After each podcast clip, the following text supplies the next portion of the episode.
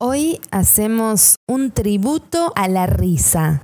Claro, la risa que es salvadora, porque cuántas veces nos ayuda a olvidar, aunque sea por un momento, de las mezquindades diarias. La risa que nos transporta a otras órbitas inimaginables, que cuando caemos a la realidad decimos, wow, ¿a dónde me fui? Qué lindas son las risas compartidas con amigos, esos estallidos de carcajadas que te elevan y de repente el silencio para darte cuenta todo lo que te liberaste. Qué cosa linda la risa. ¿Te pusiste a pensar qué sería de nosotros si no nos riéramos de nosotros mismos?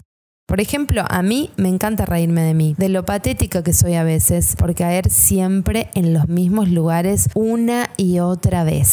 Pero con la risa se me hace un poquito más fácil transitar mi existencia, porque nadie dijo que iba a ser fácil esta pasada por el mundo, este conocerse constantemente, darnos cuenta de cosas que mm, no nos gustan mucho, pero con la risa encontré una forma divertida de encontrarme.